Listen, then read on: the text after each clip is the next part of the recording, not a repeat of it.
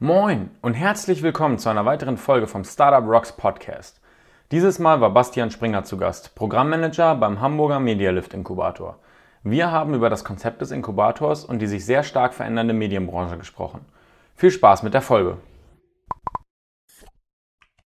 Moin und herzlich willkommen zu einer weiteren Episode vom Startup Rocks Podcast. Ich bin's mal wieder Victor und heute habe ich Bastian Springer zu Gast. Bastian ist Projektmanager der Innovationsprogramme bei dem Next Media Hamburg Inkubator, hat aber auch selber schon mal gegründet und war in vielen anderen Projekten mit dabei. Erstmal moin Bastian. Moin Victor. Ähm, und stell dich doch bitte einmal selber vor, denn wer kann das besser als du selbst? Ja, vielen Dank, Victor. Ähm, genau, ich bin Bastian, ähm, 35 Jahre alt und ähm, hauptberuflich Programmmanager bei Next Media Hamburg, da äh, vor allem zuständig für unser Inkubatorprogramm äh, MediaLift und äh, den UTV-Kongress, ein großer Bewegtbildkongress, den wir hier normalerweise veranstalten. Äh, äh, genau, äh, da können wir wahrscheinlich auch später dazu drauf kommen, warum äh, der normalerweise stattgefunden hätte. Und ähm, genau, bin nebenbei aber auch noch selbstständig und habe eine Streetfood-Agentur, nennen wir es. Also ähm, ja, machen verschiedene Veranstaltungen, Caterings, Food-Content etc.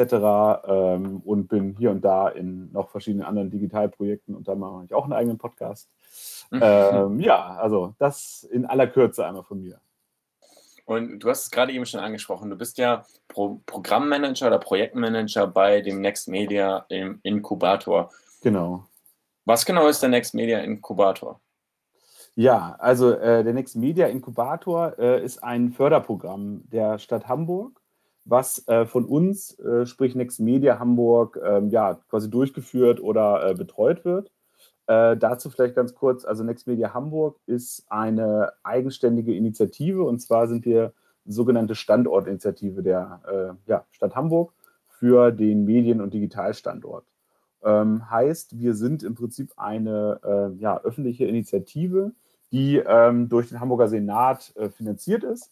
Dadurch sind wir quasi eine Art verlängerter Arm äh, der Stadt. Und das Ganze ist quasi organisatorisch aufgehängt in der Hamburg Kreativgesellschaft, die wiederum eine hundertprozentige Tochter der Stadt Hamburg ist. ähm, und äh, genau, in, in, diesem Rechtskonstrukt bewegen wir uns quasi als Initiative. Und äh, unsere Aufgabe ist vor allem, ja, im Prinzip Ansprechpartner, Knotenpunkt und ähm, ja, einfach äh, Multiplikator der Hamburger Medien-Digitalszene zu sein. Und genau, in, in dem Zuge heißt das wirklich von auch kleinen äh, Einzelunternehmer bis hin zu den großen bekannten äh, Medienunternehmen in Hamburg. Ähm, ja, sind, sind wir sozusagen als Ansprechpartner da. Und in dem Zuge haben wir im letzten Jahr das äh, Inkubatorprogramm ins Leben gerufen äh, mit dem Titel Media Lift. Und ähm, da haben wir im ersten äh, Durchgang letztes Jahr sechs Teams äh, erfolgreich begleitet bei quasi der Umsetzung oder Weiterentwicklung von äh, Ideen. Ähm, was genau ist dann aus diesen, äh, aus diesen Teams geworden und wie genau muss ich mir dieses Inkubatorprogramm vorstellen? Also es gibt ja auch Accelerator-Programme, da bewerben ja. sich Startups drauf, da geben die Startups dann 5, 10, 25, wie viel Prozent auch immer für einen Betrag X ab, ähm, werden dadurch finanziell und auch vielleicht noch mit ein bisschen Inhalt gefördert. Wo genau liegt dann der Unterschied zu eben diesem Inkubatorprogramm?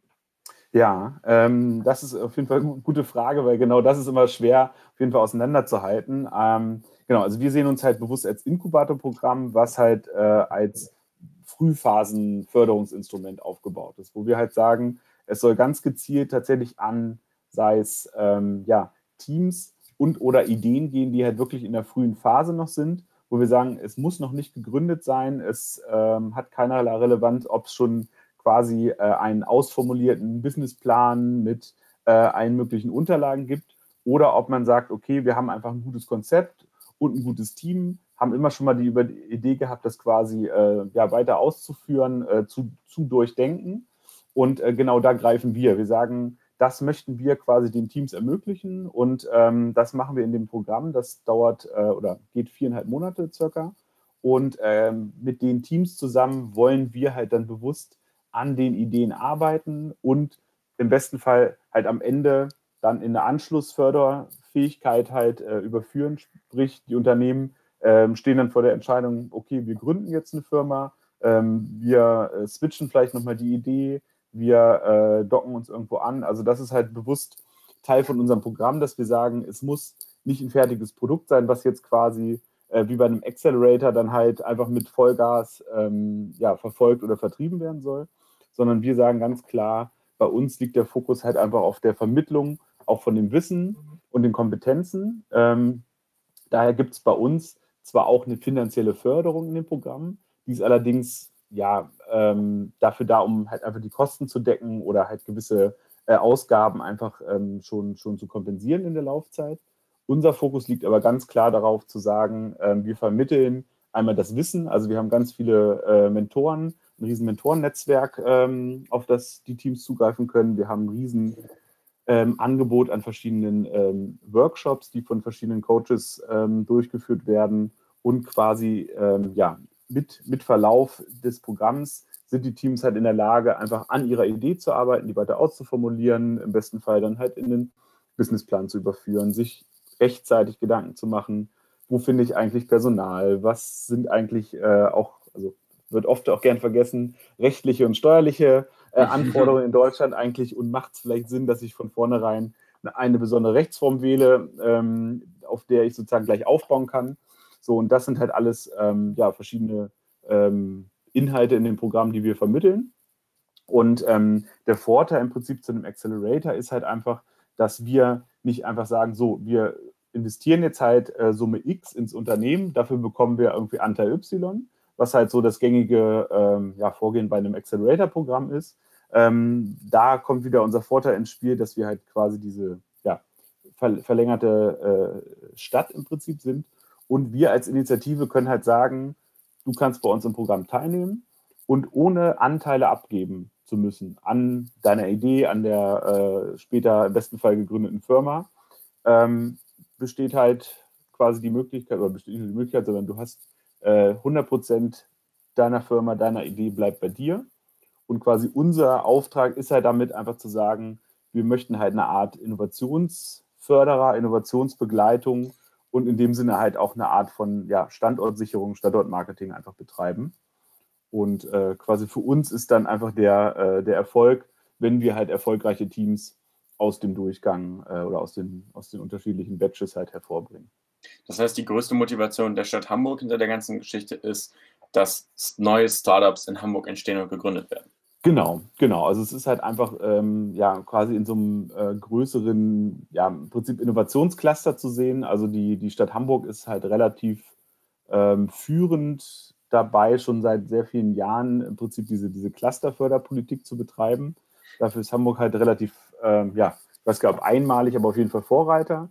Und zwar gibt es, glaube ich, äh, nicht, was ich jetzt was Falsches sage, ich glaube, es sind elf Cluster äh, in der Stadt, wo halt äh, die ganz großen dabei sind, natürlich alles, was maritim, um den Hafen herum natürlich erneuerbare Energien gibt es, es gibt Logistik, es gibt ähm, das Gesundheitscluster, es gibt ein ähm, Food Cluster, es gibt, ähm, ja, ich kriege krieg gar, gar nicht alle aufgezählt. Aber jedenfalls im Prinzip damit hat Hamburg es halt tatsächlich geschafft, ähm, ein äh, ja, sehr, sehr gutes Förderinstrument im Prinzip auf die Beine zu stellen und ähm, sehr gut im Prinzip die einzelnen Branchen halt äh, wiederum miteinander auch zu vernetzen.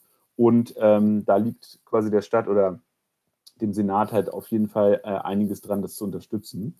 Und ähm, genau, im Prinzip, äh, wir befinden uns halt in diesem ganzen Digital- oder Kreativcluster zusammen mit der Kreativgesellschaft. Und ähm, genau, in, in, in dem Zuge vermitteln wir halt dann einfach unsere Kompetenzen und unser Gewinn am Ende ist, wenn wir wissen, okay, äh, aus dem Programm haben sich neue Startups gebildet, die siedeln sich im besten Fall an, äh, gründen hier, stellen Mitarbeiter ein.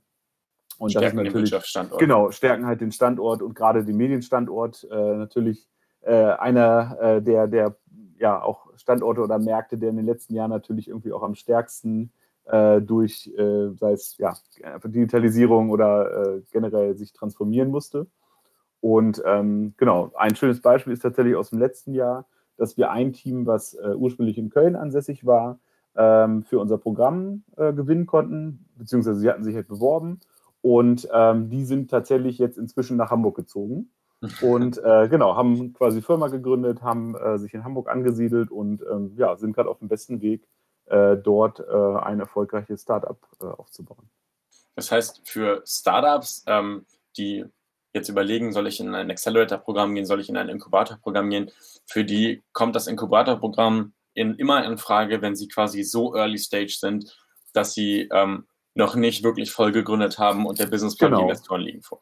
Genau, also das ist halt wirklich unser großer Vorteil. Also sprich, alle Nachteile bei Accelerator-Programmen, sprich, äh, da gibt es ja verschiedenste, du musst ähm, gegründet haben, du musst Rechtsform XY haben, du musst. Du musst ähm, vielleicht noch ähm, Vollzeit auf dem Projekt sein, was ja, genau. auch für viele immer eine, genau. eine Hürde ist. Soll ich jetzt meinen Job aufgeben, um auf dieses Projekt Vollzeit aufzuspringen und dann genau. muss ich, und das besten, nichts. Ja, genau. Und im besten Fall beim Accelerator-Programm musst du ähm, einfach schon, sei es Geschäftsabschluss oder Bilanzzeit vorweisen. Du musst im Prinzip ja sagen, ja, also ich habe Produkt A, das bringt äh, so und so viel Umsatz schon. Also das ist halt wirklich schon in der späteren Phase, wenn du in Gründung bist und gesagt hast, ja, so ich habe jetzt ein oder andere Produkt schon erfolgreich am Markt, mir fehlt jetzt einfach noch ein bisschen Power, ähm, das, das halt irgendwie zu pushen. Dann ist ein Accelerator-Programm halt von Vorteil oder kann es halt sein, weil du natürlich äh, entsprechend Zugang und äh, Geld einfach bekommst. Und das ist halt unser Vorteil, wo wir sagen, das ist viel zu weit. Also äh, geht natürlich auch, wobei man dann natürlich gucken muss, ob dann quasi ein Inkubator immer noch das Richtige ist für die Teams. Aber wir sagen halt ganz bewusst, ähm, es muss nicht in Vollzeit äh, sein, das Programm, was, was bei uns äh, dann quasi stattfindet. Und ganz klar, die Idee oder das Konzept in, in Kombination mit einem Team steht im Vordergrund. Und alles Weitere, was sich daraus ergibt, soll dann auch einfach Teil des Programms sein.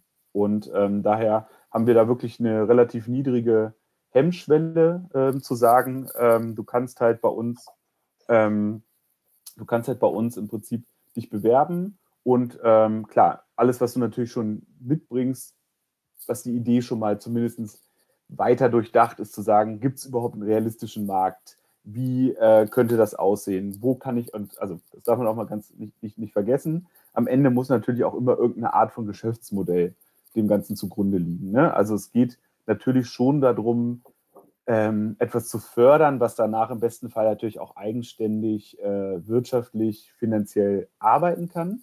Das muss ja nicht immer äh, eine gewinnorientierte ähm, Idee oder ähm, Firma daraus sein. Das kann ja auch tatsächlich was sein, wo man sagt, ähm, es ist halt einfach ein, ein Förderprogramm. Wir, wir haben ein Social Business oder ähm, etwas, wo man sagt, klar, wir müssen uns natürlich irgendwie eigenständig finanzieren. Das kann aber natürlich auch sein, dass man das später dann eine Art ähm, stiftungsbasiert oder quasi mit, mit äh, Fördermitteln betreibt. Aber natürlich muss das am Ende dann auch, äh, dann ist da natürlich das Geschäftsmodell, mhm. dass ich genug Fördermittel habe, um mhm. zumindest mich und meine Mitarbeiter plus dann halt äh, alles, was ich betreibe, damit dann auch wirtschaftlich ähm, zu, zu betreiben oder abzudecken. Ne? Also das mhm. ist natürlich noch ganz wichtig.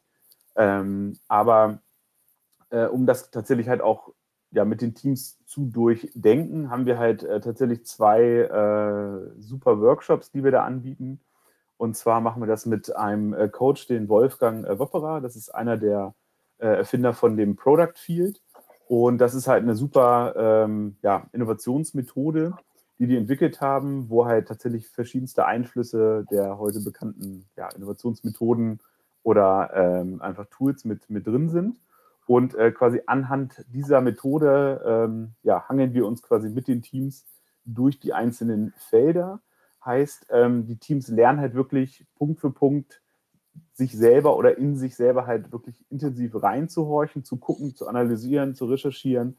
Ähm, wo befindet sich meine Zielgruppe? Wie sieht die Zielgruppe eigentlich aus? Und das Ganze kann halt dazu, äh, auch dazu führen, das hatten wir im letzten Jahr tatsächlich ähm, an zwei Stellen, dass äh, Teams komplett nochmal geswitcht haben. Also ein Team hatten wir, was ähm, eigentlich klassisch auf den B2C-Markt ausgerichtet war, im, im klassischen Medienbereich. Ähm, die haben aber im, im, Laufe gemerkt, okay, das ist viel zu schwierig, jeden einzelnen Leser zu kommen. Also die haben eine äh, KI-basierte Timeline erstellt, die medienübergreifend äh, äh, quasi zum Beispiel anhand des Brexits nachvollziehen konnten, okay, in den letzten, ich kann mich gar schon gar nicht daran erinnern, wann das Ganze begann, aber also quasi über die letzten Jahre einfach aufgelistet in quasi einer intelligenten Timeline, die sagt, so guck mal, hier war vor drei Jahren ein Artikel in der Zeit, dann war äh, vom halben Jahr ein Artikel im Spiegel und dazwischen war das, das, das und das. Und da quasi nachzuvollziehen, wann eigentlich was stattgefunden hat. Ähm, das hört sich super spannend an. Genau, ist, ist eine super Idee.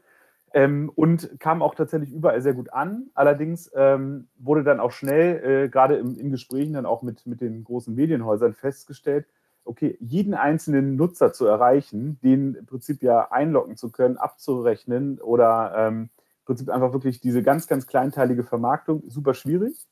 Und die haben halt einfach dann äh, super einen Switch gemacht und haben gesagt, okay, dann gehen wir halt auf klassisch B2B, dann werden halt die Medienhäuser unsere Kunden und die können das dann quasi bei sich implementieren. Und das hat und, auch gut funktioniert dann. Genau, das hat dann super funktioniert und die haben das quasi ähm, innerhalb des Programms halt geswitcht und genau dafür wollen wir halt da sein, dass du, also im besten Fall gehst du halt am Ende mit einem fertigen Produkt halt raus oder einer fertigen Firma. Was da drin passiert, das ist halt einfach Teil davon, weil das wissen wir nicht, was richtig ist am Anfang, das wissen die Teams nicht und wir wollen es halt gemeinsam mit den Experten halt einfach ausprobieren und es soll halt auch einfach genau dieses, diese Laboratmosphäre halt auch sein, ne? dass du sagen kannst, ja stimmt, wir haben erstmal auf der und der äh, Schiene gedacht, mhm. macht aber keinen Sinn, dann ist es halt genauso Teil zu sagen, gut, nee, wir, wir switchen um ähm, und äh, richten das halt neu aus. Ne? Und ähm, das ist halt tatsächlich sehr spannend gewesen. Und ähm, bei einem anderen ähm, Startup auch, ähm, die, die wir dabei hatten, äh, Bot Talk heißen die. Ähm, super spannendes Projekt. Und äh, die haben halt tatsächlich auch schon eine super ähm, technisch entwickelte Lösung gehabt. Und die haben quasi dann in dem Workshop halt auch nochmal äh, ganz klaren Fokus auf äh, quasi userzentrierte äh, ja, Pro Produktgestaltung gelegt haben ganz viel geguckt, so wer ist unsere Zielgruppe, mit den Leuten gesprochen, was erwartet ihr von einem Produkt, wie wir es entwickeln und haben dadurch halt tatsächlich ein sehr, gute, äh, sehr gutes Match dann gefunden zu ihrer schon bereits existierenden technischen Lösung und äh, im Prinzip quasi, also das vorhandene Backend dann irgendwie noch mit, mit dem Frontend irgendwie gekoppelt und das halt perfekt angepasst an die Nutzerbedürfnisse. Und ähm, das sind halt einfach alles so Beispiele, die in diesen ähm, in sozusagen währenddessen entwickelt werden. Das heißt, es ist auch ganz viel Experimentierphase in so einem ja. Inkubator mit drin. Vielleicht dann auch deutlich mehr experimentieren als zum Beispiel in einem Accelerator-Programm. Genau, glaube ich äh, auf jeden Fall. Also bei uns ist es, würde ich sagen, tatsächlich einfach Teil oder ich will nicht sagen verpflichtend, weil äh, äh, es, also im besten Fall passiert es halt automatisch, weil ich meine. Es ist meistens einfach gegeben. Genau, und die wenigsten werden mit so einem äh, fertigen Produkt, was dann auch durch Zufall oder äh, durch, durch Berechnung schon so perfekt passt, dass du im Prinzip das, was du dir irgendwann mal ausgedacht hast, auch eins zu eins so in den Markt bringst, ist schon, äh, glaube ich, sehr ungewöhnlich. Daher soll genau das halt die Experimentierfläche sein, zu sagen, gut, durchdenk mal äh, die unterschiedlichen Szenarien. Ne? Guck mal, bist du, also hast du eigentlich alle deine äh, Zielgruppen wirklich auf dem Schirm? Oder ähm, hast du vielleicht noch ein Geschäftsmodell? Ähm, was du entwickeln kannst, was du bisher gar nicht, ähm, was dir gar nicht klar war, dass es vielleicht auch noch passen könnte. Und ähm, genau, dadurch legen wir da ganz bewusst halt den Wert drauf. Einmal den Austausch mit den Coaches natürlich, wo einfach ja, ganz klar fachliches Wissen halt auch vermittelt wird. Ähm, dann halt einfach Zugang zu einem großen Mentorenpool, wo wirklich aus den verschiedensten Hamburger digitalen Medienunternehmen äh, die verschiedensten äh, Mentoren und Mentorinnen dabei sind. Ähm, das ist natürlich immer noch mal super hilfreich, ähm, gerade wenn man ähm, genau am Anfang steht und sagt, so, ich habe eine Idee, äh, jetzt müsste ich das mal mit jemand aus der Praxis besprechen, der jeden Tag quasi mit dem Thema zu tun hat dann ist es natürlich super hilfreich, wenn ich mit jemandem sprechen kann und der sagt, ja, also die Idee ist gut, den Punkt können wir perfekt bei uns anwenden, der äh, macht keinen Sinn, für uns zumindest und äh, dann kann man das immer natürlich so ganz gut mal, äh, mal abklopfen. Wo passt eigentlich was schon? Und oft kommt natürlich auch von außen einfach nochmal super Input rein, weil das äh, darf man immer nicht vergessen. Betriebsblindheit tritt halt dann auch relativ schnell ein. Mhm. Gerade wenn man natürlich so mit einer Idee, äh, ja, im Prinzip einer großen Idee schon da ist und die verfolgt, dann verliert man natürlich auch manchmal so links und rechts äh, das aus dem, aus dem Blickfeld. Und dafür ist das natürlich super hilfreich. Mhm. Und ähm, nicht, nicht zuletzt ist halt auch nochmal ganz wichtig, die Teams untereinander. Also ähm, was wir halt einfach fördern wollen, dass die Teams untereinander sich halt auch einfach vernetzen, äh, austauschen und äh, das ist zum Beispiel auch noch ganz wichtig ähm, bei dem Programm. Es ist kein Programm gegeneinander. Also in diesem Jahr sind fünf Teams dabei und es ist halt kein Gegeneinander. Wir siegen nicht gegeneinander aus, so dass ein Team am Ende irgendwie gewinnt oder alles hat, sondern im besten Fall durchlaufen alle Teams alle Phasen. Es gibt nämlich drei verschiedene Phasen, äh, die jeweils sechs Wochen lang äh, sind.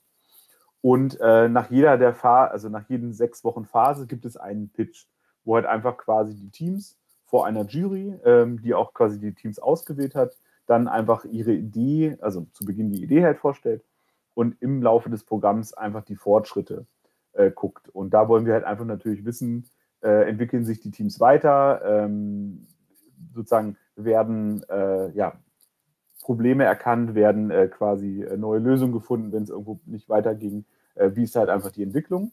Und da ist es halt so, wir möchten natürlich, dass am liebsten alle fünf Teams alle drei Phasen durchlaufen. Das wäre für uns das beste Szenario. Daher gibt es halt auch keinen Konkurrenzkampf untereinander, dass ich jetzt gegen das eine Team arbeite, sondern ganz im Gegenteil. Ähm, wollen wir natürlich auch ermöglichen, weil gerade ja auch immer ein Thema, so was ja auch häufig äh, oder zitiert wird, so einfach diese ganze Fehlerkultur oder dieses Scheitern, ähm, ist ja gerade in dieser frühen Ideephase ganz, ganz wichtig, weil ich kann mir so viel Zeit und Ärger sparen, wenn ich mich einfach austausche und jemand sagt, du, ganz ehrlich, das haben wir schon versucht, das mhm. macht keinen Sinn, äh, da, äh, da, rennst du irgendwie gegen Wände, spar dir die Energie. Ne? Und wenn du das beim Kaffee irgendwie der äh, irgendwie von, von einem anderen Team, der einer erzählt, der das gerade irgendwie schon mal durch hat, dann sagst du, ah, okay, super, ja, perfekt, danke für den Hinweis. Äh, mhm. Dann versuchen wir es anders oder wir, wir sparen uns die Mühe, ähm, daran zu arbeiten und konzentrieren uns vielleicht erstmal auf andere Themen. Äh, das ist halt auch mal nochmal ganz, ganz wichtig, so einfach, dass wir auch eine gewisse Teamdynamik halt schaffen wollen. Also auch so super viel Community Building, was ihr dann natürlich auch so in der Hamburger Szene, in der Hamburger Digital- und Medienszene so ein bisschen dann da betreibt. Genau, genau. Ähm, du hattest das jetzt gerade eben schon angesprochen. Die Stadt Hamburg hat so eine Art Clusterförderung. Ähm, also es wird nach verschiedenen Bereichen quasi gefördert. Ihr seid in der Medien- und Digitalbranche. Ja. Kannst du noch mal ein bisschen was über die Medien- und Digitalbranche an sich erzählen? Du hast eben nämlich schon erwähnt, die wurde super viel disrupted in den, in den letzten Jahren oder Jahrzehnten, besser gesagt. Ähm, auf einmal lesen, lesen viel weniger Menschen Printmedien. Ja, ähm, ja. Auf einmal habe ich äh, online auf einigen Seiten eine Paywall. Äh, trotzdem gibt es anderes, wo den Content noch for free. Da gibt es ja so viele Sachen, die passiert sind, die die Branche auch maßgeblich verändert haben ähm, was ja. an einigen Stellen aber viel Qualität rausgenommen hat, an anderen aber auch wieder viel Qualität reingegeben hat. Kannst du uns da nochmal so einen kleinen Einblick geben, was sich so in der Medienbranche getan hat in den letzten Jahren? Ja, ja, äh, ja, ich versuche mal das irgendwie aus, aus, aus, äh, aus Licht diese zusammenzufassen. Genau, ich glaube, grundsätzlich hat ja, glaube ich, einfach jeder ja auch mitbekommen, genau, wie, wie im Prinzip sich die Medien ja einfach verändert haben. Also es hat vielleicht ja jeder in seinem eigenen Konsumverhalten mitbekommen. Also du hast schon angesprochen, Riesenthema natürlich äh, irgendwie immer noch präsent, äh, erstaunlich lange immer präsent, das ganze Thema äh, Online und Print. Das ist natürlich irgendwie eins der, der ganz großen äh, Themen. Da ist ja wirklich so eine Menge passiert. Ähm, genau, gerade das Thema Paywall. Ähm, Gibt es äh, den Content for free, dann ist er aber quasi werbefinanziert oder habe ich, genau, wie, wie, manche Anbieter von vornherein, alles hinter einer Paywall, hab, ähm, schaffe mir neue Digital-Abos oder äh, kombiniere einfach Content. Ne? Also da äh, ist, glaube ich, so das meiste Kreative entstanden, dass ähm, ja quasi angefangen wurde, den Content ganzheitlich zu denken. Ne? Also ähm, die, die Grenzen sind intern mehr verschwommen zwischen, ich kann, bin jetzt nur Redakteur oder nur Journalist und Journalist ist die Rolle, ich habe ein Thema, das recherchiere ich, da schreibe ich drüber, davor und danach interessiert mich nicht mehr. Ähm, das muss dann jemand anders kümmern und wenn es der Leser nicht liest, ist es sozusagen Schuld des Lesers. Ähm, da hat sich, glaube ich, eine Menge dran äh, verändert, dass halt einfach geguckt wird, natürlich auch, ist das überhaupt der richtige Inhalt? Ne? Ist das der richtige Content für die richtige Person auch? Und ist er richtig aufbereitet? So, weil früher war das ja natürlich relativ ähm, ja, einspurig. So, und äh, das ist, glaube ich, eine der, also für mich persönlich auf jeden Fall eine der größten ähm, Errungenschaften aus Prinzip dieser Transformation, dass ich heute beginne von ähm, einem, einem kleinen Podcast mir sozusagen äh, ja einfach beim Autofahren auf die Ohren, äh, ne, beim, beim Pendeln, wie auch immer, äh, anhören kann. Ich kann nach wie vor selber lesen. Ich kann das quasi immer noch in, in, den meisten Fällen in einem Printformat machen. Ich kann es aber auch digital. Ich kann es in der App, ich kann es auf dem iPad und äh, hin zu tatsächlich so snackable Content einfach, dass ich den. snackable Content. Ja, das, ist ein ganz, Begriff. Ganz, schönes, ganz schön passender Begriff halt eigentlich. Und das ist, glaube ich, so tatsächlich das Größte, was so in den letzten Jahren passiert ist. Und äh, auch wenn, glaube ich, so ein bisschen am Anfang erstmal diese Schockstarre natürlich da war, hat sich, äh, finde ich, gerade so in den letzten ja, zwei, drei Jahren irgendwie am meisten getan. Ne? Also äh, um nochmal auch beim, beim Thema Podcast zu bleiben, ich glaube, ich weiß nicht, äh, Zeitverbrechen, ich bin auf jeden Fall ein großer Fan äh, vom, vom Zeitverbrechen-Podcast. Äh, ist ja, glaube ich, ein, eine riesen Erfolgsstory für die Zeit halt einfach, äh, dieses Podcast-Format. Beziehungsweise gibt ja auch noch, noch andere erfolgreiche, auch also das von der Zeit oder generell irgendwie Podcast-Formate.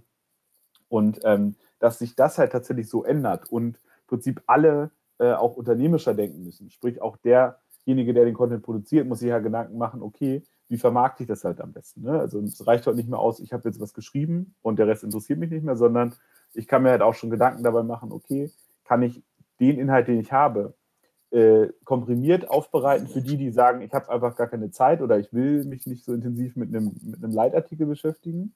So, dann habe ich einmal die Version, ich habe die ganz klassische Version, ich habe es dann vielleicht eingesprochen oder ähm, ja, in welcher Form auch immer aufbereitet. Und äh, da hat sich natürlich eine Menge getan, dass man einfach tatsächlich äh, innovativ guckt und nicht einfach die gleichen Inhalte, die es früher im Print gab, jetzt nur digital abbildet, weil das ist irgendwie natürlich nicht so die Lösung des Ganzen, sondern äh, dann tatsächlich auch die Chance äh, bei nutzt. Und ähm, ein schönes Beispiel immer, was, was wir auch, äh, wo wir häufig auch mit, mit äh, den Jungs und Mädels zusammenarbeiten, ist Foodboom. Äh, ja auch ein sehr erfolgreiches Hamburger Food-Startup, die äh, tatsächlich ja witzigerweise den verkehrten Weg gegangen sind, also wenn man es sozusagen mal klassisch bezeichnen möchte. Die sind ja online gestartet, äh, haben ganz viel digitalen Content produziert und haben dann äh, ein Printmagazin ausgebracht. Und äh, das ist ja häufig, wenn überhaupt andersrum so der Fall.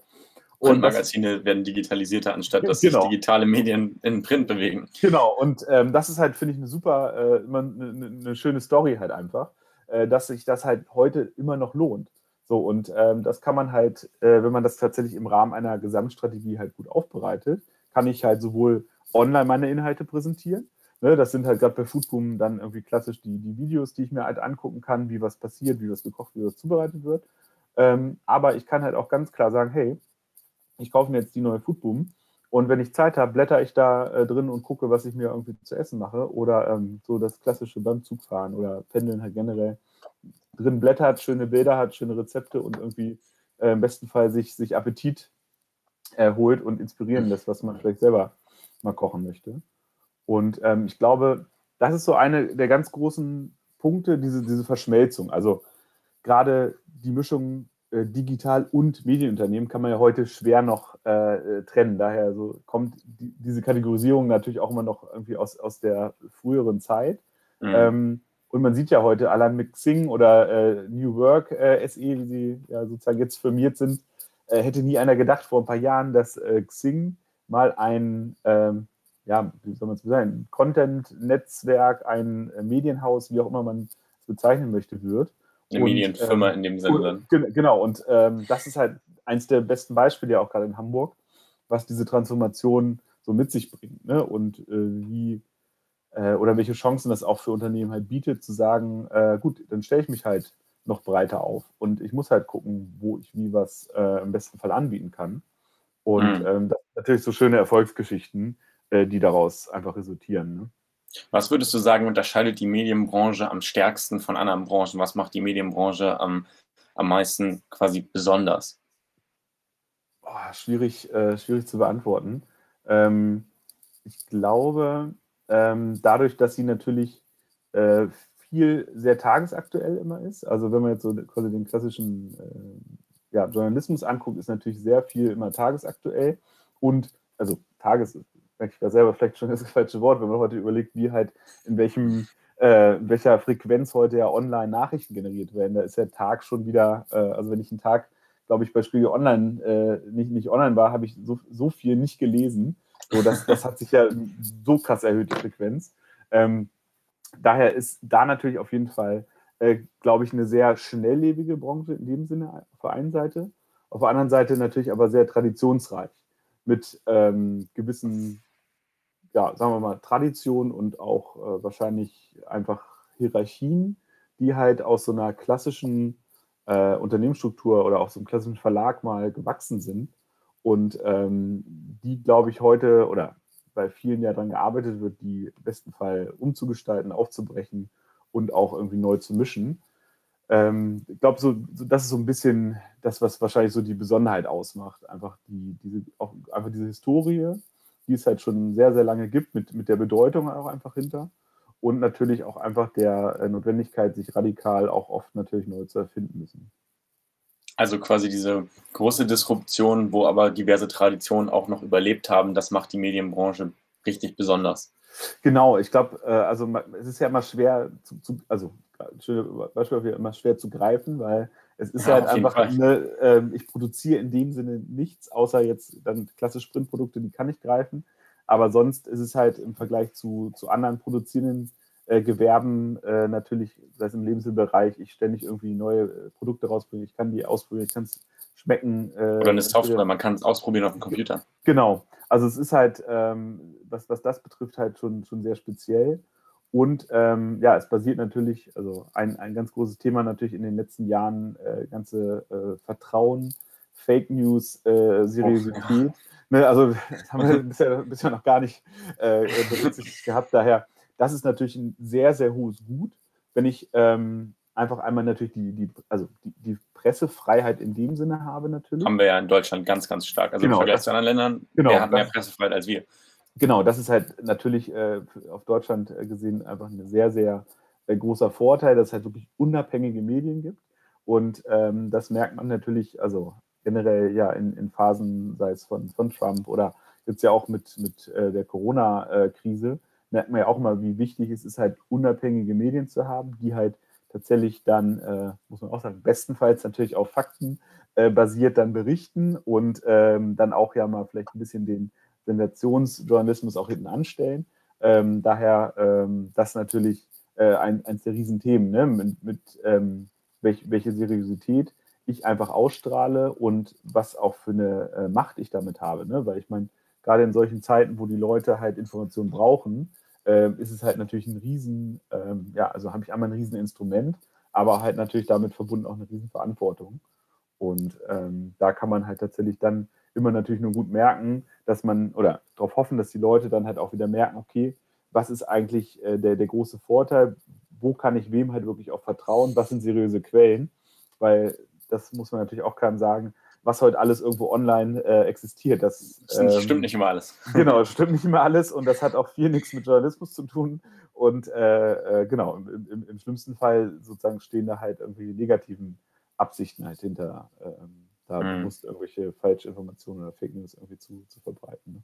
Wir haben jetzt über viele verschiedene Facetten der Medienbranche geredet, ähm, was das Ganze natürlich jetzt auch für die Hörer, ähm, es geht ja hier um Startups spannend macht, ist, Würdest du dann sagen, dadurch, dass die Medienbranche eben so divers ist und sich in so vielen verschiedenen äh, Formen zeigen kann, dass du hattest Xing angesprochen, ja. dann gibt es das große Thema äh, Fake News, was dann natürlich auch mit Informationen und Daten zu tun hat, ähm, aber auch einfach nur mit Content-Produktion, snackable Content. Wir haben mittlerweile Audio-Content, Video-Content, Print-Content. Ähm, Würdest du sagen, dass gerade dadurch die Medienbranche auch für Startups super attraktiv ist, weil eigentlich ganz, ganz viele Startups sich irgendwo wiederfinden können in der Medienbranche und irgendwo Anhaltspunkte finden können? Total. Also ich glaube, gerade ist die beste Zeit, ähm, wenn man eine gute Idee oder äh, eine gute Technik oder äh, die Kombination aus beiden irgendwie entwickelt hat, sich da zu platzieren, weil gerade, also nie war der Zugang äh, zum Markt einfacher. So, mhm. ähm, und nie äh, war tatsächlich auch der Bedarf so hoch von auch gerade etablierten Unternehmen, ähm, gute Lösungen zu bekommen. Weil ich meine, muss man sich auch nichts vormachen. Große Unternehmen, egal welche Branche, sind immer, ja, der, der auch viel zitierte äh, Tanker, ne, der irgendwie äh, zwar äh, in der richtigen Richtung unterwegs ist, allerdings den halt mal äh, schnell zu manövrieren, fällt halt schwer. Und dadurch ist das natürlich immer ein großer Vorteil von Startups, wenn ich mit einer Lösung komme, die jemandem Großen hilft, kann ich davon natürlich profitieren. Auf der anderen Seite ist natürlich aktuell der Zugang äh, zum Markt sowas von einfach. Also gerade äh, Thema ja auch äh, sowohl Audio als auch Video. Ähm, gerade ja auch ein schönes Beispiel von äh, den Kollegen von One Hamburg, die halt jetzt in der Krise gerade mal kurzerhand ähm, ein Fernsehsender, Fernsehsender äh, äh, quasi auf die Beine gestellt haben. Und da fand ich ganz passend, als ähm, Carsten Broster zu, zum Auftakt dann bei denen zu Besuch im Studio war, sagte auch, äh, er hätte mal in seinem Studium gelernt, einen Fernsehsender zu gründen, äh, braucht man ungefähr eine Milliarde D-Mark. ähm, und ähm, ja, das, das sieht man mal, was, was halt einfach das heute gemacht hat. Ne? Ich kann, und, und das ist ja noch quasi im großen Setting, ich kann heute ja mit Facebook Live, mit Instagram Live, ich kann, drücke zwei Knöpfe und bin halt theoretisch weltweit äh, live ähm, zu empfangen. So, das gleiche ja mit, mit dem Medium, was wir gerade nutzen, ne? Also Podcast. Ja, ich meine, früher, äh, klar, es ist in dem Sinne Ra kein Radio kein hatte früher eine Sendezone. Genau, ich kann heute aber natürlich mir, äh, wenn ich das möchte, relativ simpel die gleichen Inhalte produzieren und ähnlich wie in einem Radio oder sogar noch besser als im Radio, nämlich zu platzieren, sogar, ja, sind wir bei, bei, dem, bei dem Thema, ich kann sie dann abrufen lassen von den Leuten, wenn sie sie hören möchten ne? und nicht wie im Radio, das dann immer quasi linear läuft. Und mhm. ja, das gleiche natürlich äh, für, für, das ganze Videothema halt. Ne? Auf jeden Fall. Das war ein sehr, sehr schönes Schlusswort, würde ich sagen. Denn leider sind wir schon am Ende der Zeit angekommen. Es kam mir gar nicht so lange vor, weil wir reden tatsächlich schon seit, seit äh, 35 Minuten jetzt. Bastian, ja, hast, du noch, hast, du noch, ein Schlusswort, was du unseren Hörern mit auf den Weg geben möchtest? Ein letztes Statement von dir. Äh, ja, ich glaube, da schließe ich mich einfach meinen letzten Worten an. In dem Sinne, ähm, nutzt die Chance, euch halt mit sowas auszuprobieren, weil, wie gesagt, die Hürden waren nie so gering. Ich kann heute mit wirklich äh, kleinem Setup und auch kleinem Invest in, in ein bisschen Technik heute ähm, mich ausprobieren und äh, damit halt quasi was, was, starten. Also ich glaube, das kann man nur sagen, nutzt die Chance, probiert es aus, traut euch und seid irgendwie mutig.